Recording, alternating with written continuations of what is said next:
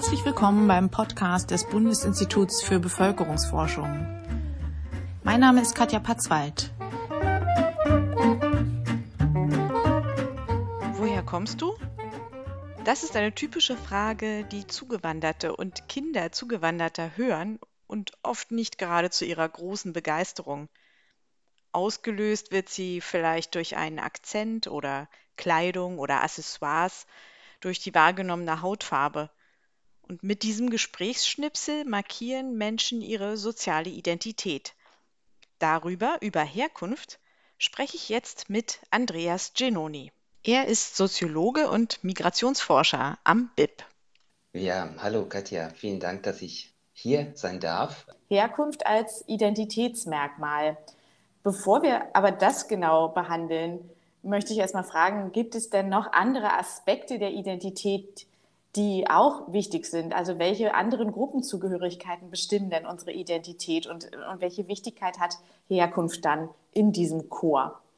Eine wichtige Frage gleich zu Beginn.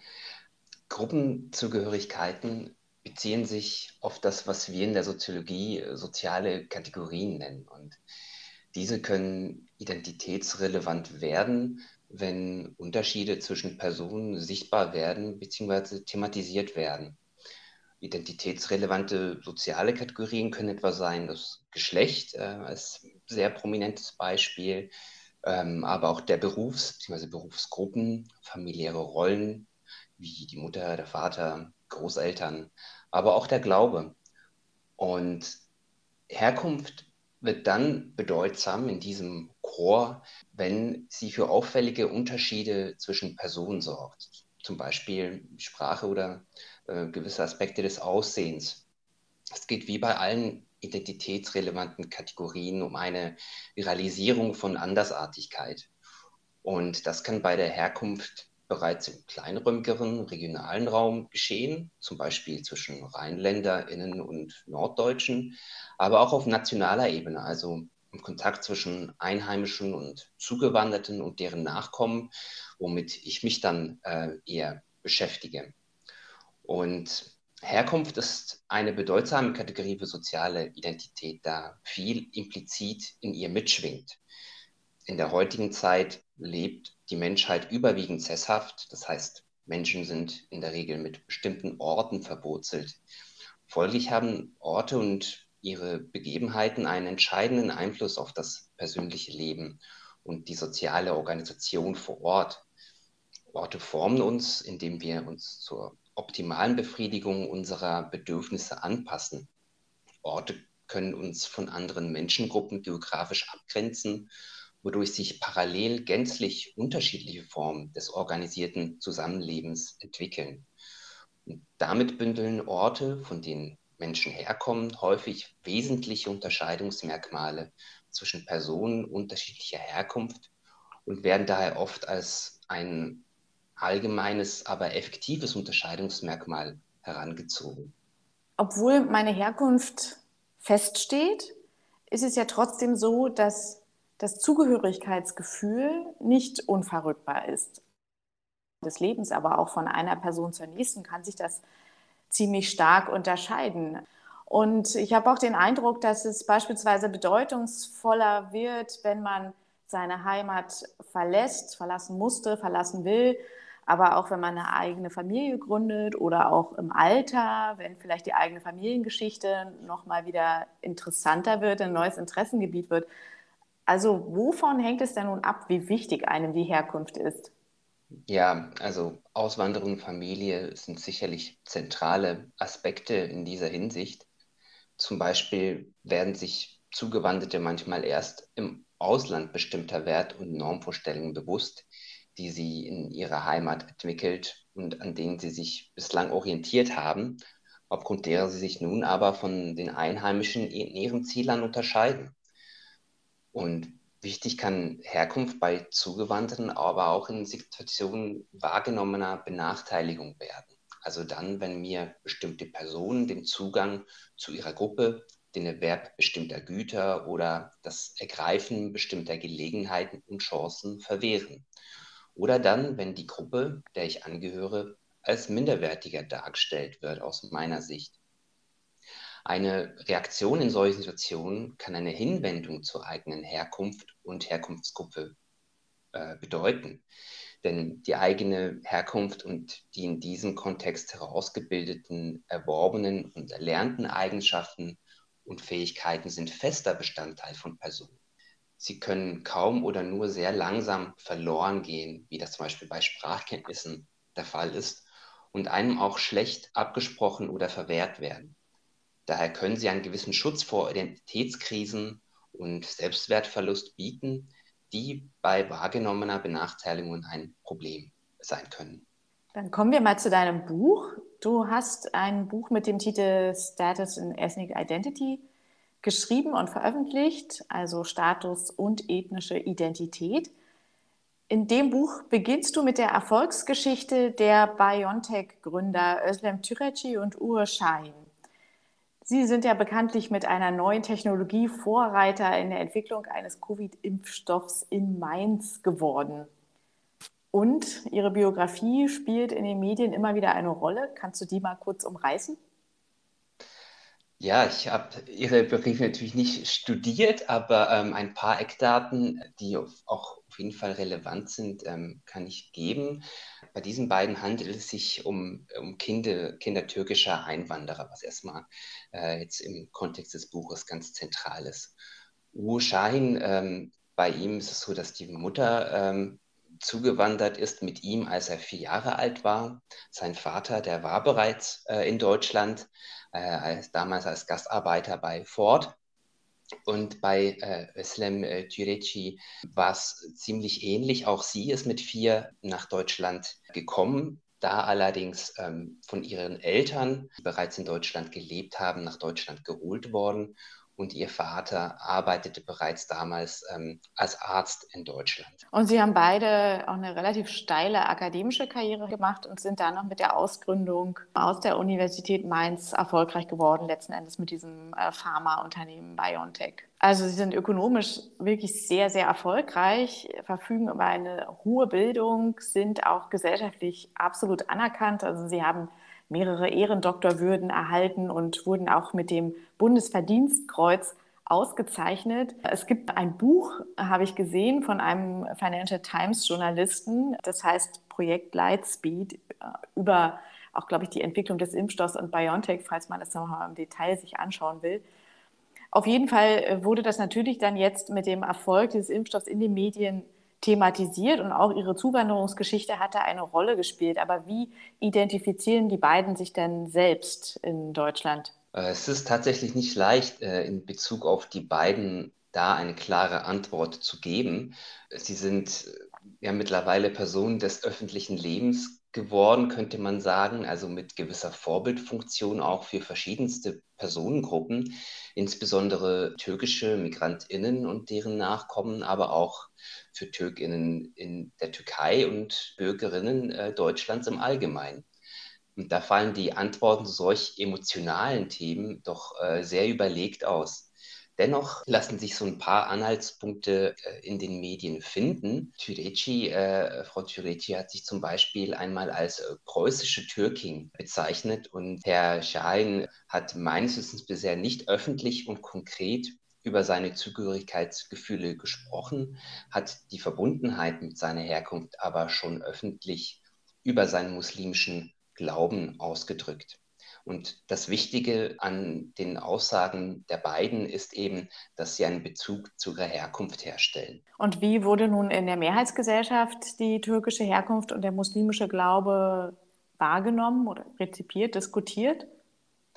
Ja, das ist äh, eben der springende Punkt, wo ich auch versuche anzusetzen. Bei so erfolgreichen MigrantInnen, wie es bei Herr Schein und Frau Türeci der Fall ist, wird häufig davon ausgegangen, sie hätten die Herkunftsgeschichte ihrer Familie hinter sich gelassen und es unter anderem erst dadurch geschafft, sich in ihrer neuen Heimat anzupassen und so erfolgreich zu werden.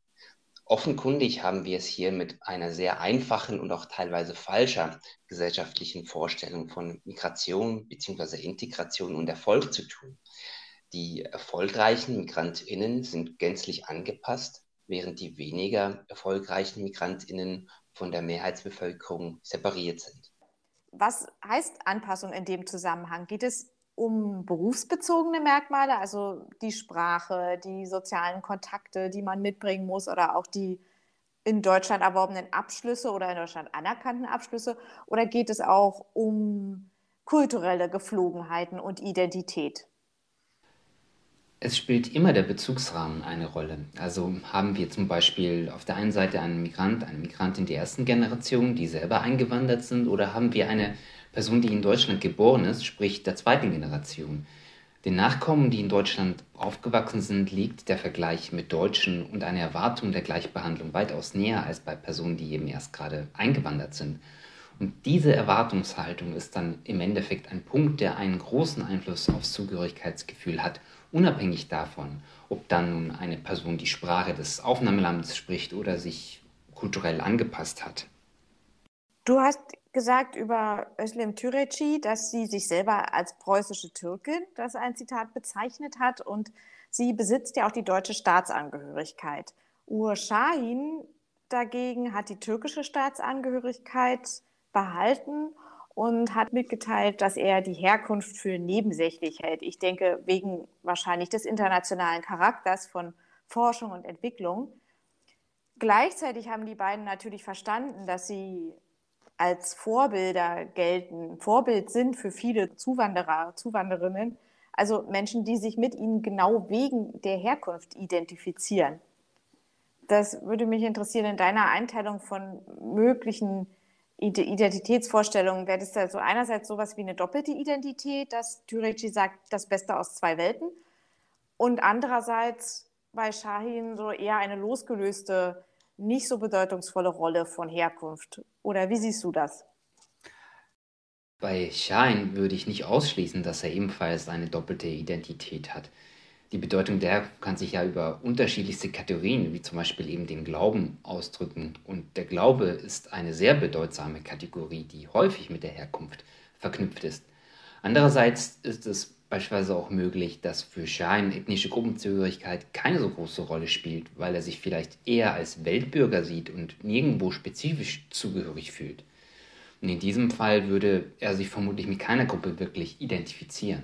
Und in so einem Fall würde man dann von einer nicht vorhandenen Identität sprechen. Und da ist dann natürlich die Frage, inwiefern diese nicht vorhandene Identität für Migrantinnen und Migranten problematisch ist. Sprich, handelt es sich um eine marginalisierte Form, eine unterdrückte Form von Nicht-Identifizieren, zum Beispiel durch eine Zurückweisung einer Gruppe, äh, durch die Verwehrung eines Zugangs zu einer Gruppe.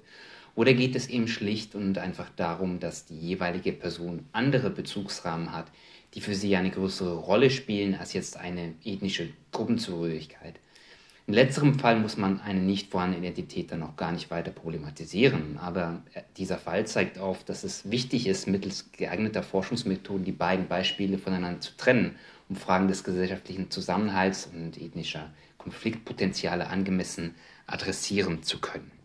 Wenn wir über Herkunft und die Rolle für die Identität sprechen, wieso ist denn Identität, das, was mich ausmacht als Mensch, nicht eigentlich einfach nur Privatsache aus sozialwissenschaftlicher Sicht? Welche Auswirkungen hat denn diese Identitätsvorstellung? Ja, ich denke, das ist eine sehr wichtige äh, Frage tatsächlich, jetzt vor allem im sozialwissenschaftlichen Kontext. Wie vorher bereits festgehalten, ähm, speist sich Identität, soziale Identität ja aus verschiedenen Aspekten oder kann über verschiedene soziale Kategorien ausgedrückt werden. Ich zum Beispiel bin ein Mann und in Deutschland lebender Migrant. Damit schwingt auch gleichzeitig mit, was ich nicht bin, nämlich eine Frau und ein in Deutschland lebender Einheimischer. Identität hat also immer auch mit Differenzierung zu tun. Diese ist natürlicher Bestandteil von ihr und Folglich sind immer andere Menschen bei der Ausbildung und Wahrung der eigenen Identität involviert. Aber wie du auch vorhin bereits angedeutet hast, ist es auch hinsichtlich der Auswirkungen von Identität erkennbar, dass sie eben gesellschaftliche Relevanz hat. Wobei ich aus sozialwissenschaftlicher Sicht in erster Linie von Zusammenhängen sprechen würde und nicht von Auswirkungen. Äh, die Frage nach Ursache und Wirkung ist immer relativ schwierig zu beantworten und gerade soziale Identität finden sich immer wieder Hinweise, dass sie in bestimmten Prozessen sowohl Ursache als auch Wirkung sein kann. Zum einen hängt Identität natürlich mit Größen zusammen, die für das Individuum von Bedeutung sind. Ich denke hier zuallererst an Zusammenhänge mit der eigenen Gesundheit und dem Wohlbefinden. Zum anderen hängt sie eben auch mit der Bereitschaft zusammen, sich auf andere Menschen einzulassen, beziehungsweise andere Menschen Zugang zu Ressourcen zu ermöglichen, Stichwort Solidarität und Chancengleichheit und eben auch mit gesellschaftlichem Zusammenhalt. Ja, über dieses Wechselspiel oder die Zusammenhänge äh, komme ich dann jetzt auch direkt zur Frage nochmal spezifischer auf Zugewanderte gerichtet. Zugewanderte haben ja, sagen wir mal, mindestens zwei Welten. Die Welt, in der sie jetzt leben und die, aus der sie kommen. Entsprechend sind sie in einer Mehrheitsgesellschaft Teil der Minderheit und im Nahumfeld dieser Minderheit dann wiederum auch Teil der dortigen Mehrheit, also der sie dann angehören. Hängt denn die Identität von Zugewanderten von den persönlichen Kontakten in der Mehrheits- oder der Minderheitsgesellschaft ab, also auch von der Zahl oder auch der Art ihrer Beziehungen zu anderen Leuten? Also wenn es um die Zahl geht, äh, die Zahl der Kontakte, dann eher indirekt, denn diese erhöht lediglich die Chance auf Kontaktgelegenheiten und damit auch die Chance auf bestimmte Ereignisse. Das können dann Diskriminierungserfahrungen sein, aber auch schöne, inklusive und identitätsstiftende Erlebnisse. Die Art der Beziehung ist daher wichtiger. Äh, und das bezieht sich auf enge sowie auch lose Sozialbeziehungen, also sprich auf Begegnungen mit Personen im Alltag, die nicht der Familie oder dem engen Freundeskreis angehören. Es sind nicht einmal notwendigerweise persönliche Kontakte und Begegnungen entscheiden, sondern die Art der Beziehung zwischen ganzen Gruppen und deren mögliche Konsequenzen. Wenn ich als Schweizer den Eindruck gewinne, dass deutsche Schweizer gegenüber eher distanziert sind, kann das mein Zugehörigkeitsgefühl zu Deutschland beeinträchtigen, obwohl ich auch deutsche Freunde habe. Hier geht es um ein Gefühl der Betroffenheit und wahrgenommener Ungleichbehandlung, die als ungerecht empfunden wird und mich im schlimmsten Fall auch tangieren könnte. Der Bezug von Kindern, die in Deutschland geboren sind oder in sehr jungen Jahren eingewandert sind zum Herkunftsland der Eltern ist ja oft nur ein relativ mittelbarer durch Urlaube oder Verwandtenbesuche. Darüber geht es ja meistens nicht hinaus. Und ich habe dazu mal ein Zitat von Mai Tubui gefunden vom Instagram-Account von Rise and Shine, die gesagt hat, in meiner Grundschule war ich die einzige nicht weiße Person, das einzige vietnamesische Kind. Das war für mich eine orientierungslose Zeit. Ich habe mich oft gefragt, warum bin ich hier? Ich weiß noch, wie ich fast jeden Tag auf den Globus geglotzt habe und Vietnam gesucht habe. Es war nur ein winzig kleiner Punkt, der mir nichts gesagt hatte. Was denkst du denn, wie unterscheidet sich die Gruppe der Zugewanderten, diese erste Generation, die sogenannte erste Generation, von ihren Nachkommen, die in Deutschland geboren sind oder die eben auch vielleicht auch in sehr jungen Jahren, dann auch noch die erste Generation, aber die halt einfach keine reale Erfahrung mehr in dem Herkunftsland äh, gemacht haben. Bei der ersten Generation ist es so, dass diese meist in einem anderen Land aufgewachsen ist als im Zielland, denn Zugewanderte migrieren häufig oft erst später im Leben, also im jungen Erwachsenenalter. Und zu diesem Zeitpunkt hat sich die Identität in der Regel bereits herausgebildet. Und das gewährleistet dann natürlich auch die Bewahrung der eigenen Herkunft, häufig über eine längere Zeit unter anderem dann natürlich auch über das Pflegen von Kontakten ins Herkunftsland. Und im Zielland besteht dann die Möglichkeit der Aufnahme einer weiteren Identität, einer sogenannten dualen Identität oder aber auch das Wechseln von einer Identität mit der Herkunftsgruppe zu jener mit der Mehrheitsbevölkerung. Die zweite Generation hingegen ist geboren und aufgewachsen in Deutschland also nicht im Herkunftsland der Familie und erzogen durch die zugewanderten Eltern. Und das schafft eine ganz andere Ausgangslage für Identitätsprozesse und natürlich auch Raum für familiäre Konflikte. Bei den Eltern ist es so, dass sie häufig ein Interesse haben an der Weitergabe ihrer Kultur, die sie mitgebracht haben. Und deren Kinder wiederum haben häufig kaum einen Bezug zu dieser Kultur, wie du das eben auch an diesem Zitat äh, dargestellt hast, und möchten eher zu ihren Peers gehören. Und es ist tatsächlich so, dass im Lauf der Zeit die Eltern bei diesem bei dieser Auseinandersetzung meist den kürzeren ziehen und das Rennen gegen den Sozialisierungsprozess in der Aufnahmegesellschaft verlieren, dem ihre Kinder in, eben tagtäglich außerhalb des Elternhauses, aber auch innerhalb durch herkömmliche äh, und soziale Medien ausgesetzt sind. Ja, also in deiner Untersuchung hat ja im Titel auch nochmal das Wort Status, äh, deswegen jetzt auch mal dazu. Neben Herkunft ist natürlich auch der Status identitätsstiftend, Einkommen oder auch das Prestige des Berufs, den man ausübt, gehören dazu oder spielen eine Rolle. Was genau umfasst denn Status? Also bei Status geht es genau gesagt um den sozialen Status. Ein, das ist ein übergeordneter Begriff, der auf den gesellschaftlich zugeschriebenen Wert der Position einer Person in einer hierarchisch gliederten Gesellschaft verweist. Ein Beispiel kann das vielleicht verdeutlichen.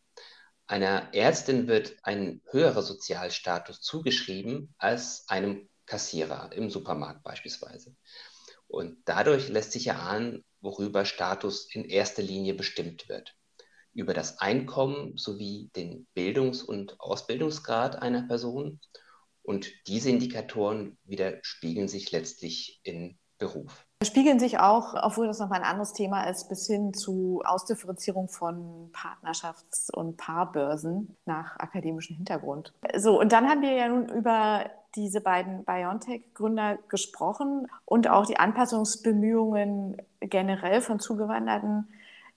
Wie wirkt sich denn nun beruflicher Erfolg oder Misserfolg letztlich auf die Identität der Zugewanderten aus? Also wir hatten jetzt bislang über diese Kontakte gesprochen und auch zum Beispiel die Anstrengungen, die Eltern unternehmen, um noch was von der Kultur weiterzugeben. Was ist aber jetzt also mit dem beruflichen Erfolg und auch wie hast du das gemessen? Das war ja letztlich die Kernfrage deiner Studie, richtig? Genau, ja, das stimmt. Also zum Status, den habe ich genauso gemessen wie eben beschrieben. Also dafür gibt es international anerkannte Klassifizierungssysteme, die eben all diese Indikatoren wie Einkommen, Bildung etc. zusammennehmen und Indizes bilden, die ein relativ robustes Bild des sozialen Status einer Person abbilden. Und in Bezug auf die soziale Identität, hier habe ich mich, wie der Buchtitel auch schon sagt, mit ethnischer Identität befasst. Und was meine ich damit? Also üblicherweise wird mit ethnischer Identität nur die Zugehörigkeit zur Herkunftsgruppe verstanden. Genau genommen ist aber auch die Mehrheits Mehrheitsbevölkerung im Zielland eine ethnische Gruppe. Also jetzt Deutschland die Deutschen. Und im Migrationskontext wird hier dann häufig aber von einer nationalen Identität beschrieben. Ich habe Zugehörigkeitsgefühle zur Herkunftsgruppe und zur Mehrheitsbevölkerung untersucht, eben weil ich über dieses vereinfachte Bild von Migration bzw. Integration und Erfolg hinausgehen wollte. Im Endeffekt hat sich durch diese doppelte äh, Betrachtung eine sozusagen Verschränkung ergeben. Man kann das dann natürlich ähm, äh, diese beiden Zugehörigkeiten äh, zusammen anschauen und, und sehen, okay, es gibt Menschen, die sich mit beiden Gruppen identifizieren. Es gibt Menschen, die sich nur zum Beispiel mit der Mehrheitsbevölkerung identifizieren, dann würde man von einer assimilierten Identität sprechen. Gibt aber auch Menschen, die sich dann nur mit der Herkunftsgruppe identifizieren wo man dann eher von einer separierten Identität sprechen würde. Und auch Personen, die sich weder noch, beziehungsweise nur sehr schwach mit beiden Gruppen identifizieren. Und in meiner Untersuchung wird deutlich, dass sich diese vier verschiedenen Ausprägungen der ethnischen Identität, dazu gehört dann eben auch noch die duale Identität, nicht nur zwischen Migrantinnen mit unterschiedlichem Status, sondern auch zwischen jenen mit ähnlichem Status unterscheiden. Und folgenreich für die Identität ist nämlich nicht das Statusniveau an sich, sondern das Bedürfnis nach Status und damit verbunden Statuserwerb, Statusverlust und eben auch die Vermeidung von Statusverlust. Und so zeigen meine Befunde etwa Unterschiede in der ethnischen Identität von statushöheren Migrantinnen in Abhängigkeit davon, wie sie ihren Bildungsabschluss auf dem Arbeitsmarkt verwerten konnten. Hier geht es dann um Überqualifikation, das heißt um eine mangelhafte Verwertung der Bildungsabschlüsse. Ferner lassen sich Unterschiede in der ethnischen Identität von statushöheren Migrantinnen und Migranten je nach Sichtbarkeit ihres Migrationshintergrundes feststellen. Und mit Sichtbarkeit ist gemeint, dass phänotypische Merkmale wie Hautfarbe, aber zum Beispiel auch fremdklingende Namen oder das Sprechen mit Akzent Aufschluss darüber geben können, ob eine Person bzw. ihre Familie zugezogen ist. Und eine erhöhte Sichtbarkeit des Migrationshintergrunds befördert das Risiko von Statusverlust durch abwertende Zuschreibungen und Diskriminierungserfahrungen. Und entsprechend zeigen sich Unterschiede dann in der ethnischen Identität, je nachdem, ob der Migrationshintergrund erfolgreicherer Migrantinnen eher sichtbar ist oder nicht. Und bemerkenswert dabei ist eben, dass sich für beide Migrantengenerationen, also die erste und die zweite, ähnliche Befunde feststellen lassen. Ich halte es für weniger wahrscheinlich, dass äh, erfolgreiche MigrantInnen wie Herr Jain und Frau Tureci sich aufgrund von Abgrenzungsprozessen einer alten Elite auf ihre Herkunft besinnen und beziehen und dort nach Unterstützung suchen. Eher geht es hier, denke ich, um eine Art Stolz und Anerkennung für das, was die eigene Familie oder unter den, äh, unter den schwierigen Bedingungen, die eine Migration mit sich bringt, geleistet hat und den Nachkommen schließlich den Aufstieg ermöglicht hat. Gerade Herr Schein, äh, dessen Vater im Zuge der Gastarbeiterbewegung nach Deutschland gewandert ist, hat diese Anerkennung für seinen Vater in Interviews schon deutlich zum Ausdruck gebracht. Auf der anderen Seite gibt es aber natürlich auch erfolgreiche Migrantinnen, die den Bezug zur Herkunft suchen, weil sie Diskriminierung mit oder selbst erlebt haben äh, und Kraft ihrer gesellschaftlichen Stellung Partei ergreifen und für Gerechtigkeit und Fairness einstehen. Es gibt aber auch erfolgreiche Migrantinnen, die sich weder zur Mehrheitsbevölkerung noch zu ihrer Herkunftsgruppe hingezogen fühlen. Zum einen handelt es sich hier um Kosmopolitinnen, die sich nicht mit einer bestimmten Gruppe identifizieren, sondern eben es handelt sich hier um sogenannte Weltenbürgerinnen. Sie verstehen sich als zugehörig zu allen Orten. Äh, zum anderen gibt es aber auch erfolgreiche Migrantinnen, die sich von der Mehrheitsbevölkerung einerseits nicht akzeptiert fühlen oder nicht dazugehören möchten und andererseits von ihrer Herkunftsgruppe distanzieren. Das kann sein, weil sie nicht, wie du äh, früher beschrieben hast, Teil zweier Welten sind, sondern sich eher zwischen zwei Welten befinden und in beiden nicht wirklich zu Hause sind. Entweder haben sie sich schon zu sehr von ihrer Herkunftsgruppe entfremdet, was auch Angehörige wahrnehmen können, oder sie möchten es vermeiden, als Migrantin mit negativen Stereotypen in Verbindung gebracht zu werden, die ihrem vielleicht erreichten äh, sozialen Status schaden können. Und diese letzte Gruppe von erfolgreichen Migrantinnen ist es letztlich, die ich in meiner Untersuchung auch verstärkt thematisiert habe. Ja, also nicht nur die Dauer des Aufenthalts in einem Land, sondern auch so die Tatsache, dass man einen beruflichen Erfolg über viele Jahre aufbauen muss, in aller Regel, zeigt ja schon, dass wir hier über Prozesse sprechen. Kann man das so ein bisschen allgemeiner noch fassen? Wie verändern sich denn die Bedeutung von Herkunft und Status im Verlauf eines Lebens? Bei Zugewanderten äh, habe ich in der von mir untersuchten Stichprobe gefunden, dass es eben schnellere Assimilationsprozesse gibt bei erfolgreicheren Migrantinnen. Zum einen steigt die Wahrscheinlichkeit einer assimilierten Identität. Zum anderen lässt sich eine Tendenz erkennen, dass die Übergangsphase, in der sich Personen mit beiden Gruppen identifizieren, kürzer ausfällt, als es bei weniger erfolgreichen Zugewanderten der Fall ist. Und in der zweiten Generation ist diese Tendenz eben nicht zu finden. Das heißt, das deutet stark darauf hin, dass die Zeit im Zielland, insbesondere die früheren Jahren, sehr entscheidend sind. Bei Zugewanderten kann ein höherer Status kumulative Vorteile haben, da er Kontakte mit Einheimischen äh, ermöglicht, zum Beispiel durch den Wohnort und den Beruf und dadurch und durch höheres Einkommen den Kulturkonsum und die Anpassung an den Lebensstil der Mehrheitsbevölkerung begünstigt wird. Und solche kumulativen Vorteile sind in der zweiten Generation aber eher hinfällig, weshalb sich hier keine Statusunterschiede in der Identität für verschiedene Altersgruppen zeigen lassen. In jungen Jahren ist der Mensch allgemein fähiger, neue Dinge zu lernen, eingebettet in strukturierte Lern- und Bildungssysteme, die den Erwerb neuer Fähigkeiten zusätzlich fördern. Nachkommen von Zugewanderten haben also die Möglichkeit, viele Erfahrungen zu sammeln und sich Fähigkeiten anzueignen, bevor sich ihr Status festigt. Und diese Erfahrungen und Fähigkeiten sind bedeutsamer für die ethnische Identität als der Status. Ja, dann lass mich zum Schluss nochmal auf Özlem Türeti und Uwe Schein zurückkommen.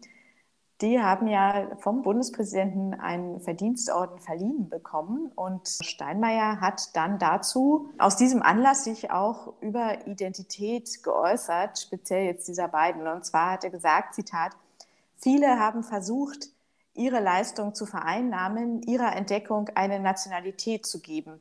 Ein Impfstoff aber hat keine Nationalität. Er ist weder deutsch noch türkisch, er ist auch nicht amerikanisch. Wenn er etwas zeigt, dann, dass Menschen zu großem und größtem fähig sind, wenn sie in Freiheit und Respekt füreinander zusammenarbeiten. Und so weiter. Ich kürze etwas. Und dafür sind Sie ein Beispiel für Menschen überall auf der Welt. Und etwas später in derselben Rede. Eines hat dieses großartige Paar vorgemacht. Wir können es und Deutschland kann es. Zitat Ende. Was sagt denn diese Passage über Erfolg und Identität aus? Ja, ich denke, Herrn Steinmeier geht es hier weniger um die für sich Beanspruchung des Erfolgs von Zugewanderten und deren Nachkommen, als vielleicht vielmehr darum, dass der Erfolg dieses Paares uns etwas über die Bemühungen Deutschlands im Kontext von Integration und Erfolg sagen soll. Und es wäre sicherlich wünschenswert, wenn der Erfolg von Frau Türeti und Herr Herrn Schahin in Zukunft nicht die Ausnahme bleibt, sondern der persönliche Erfolg in Deutschland im Allgemeinen weniger davon abhängt, in welchem Land eine Person geboren ist und aus was für einem Elternhaus sie kommt. Auf jeden Fall. Ich danke dir, Andreas. Ich danke auch, Katja.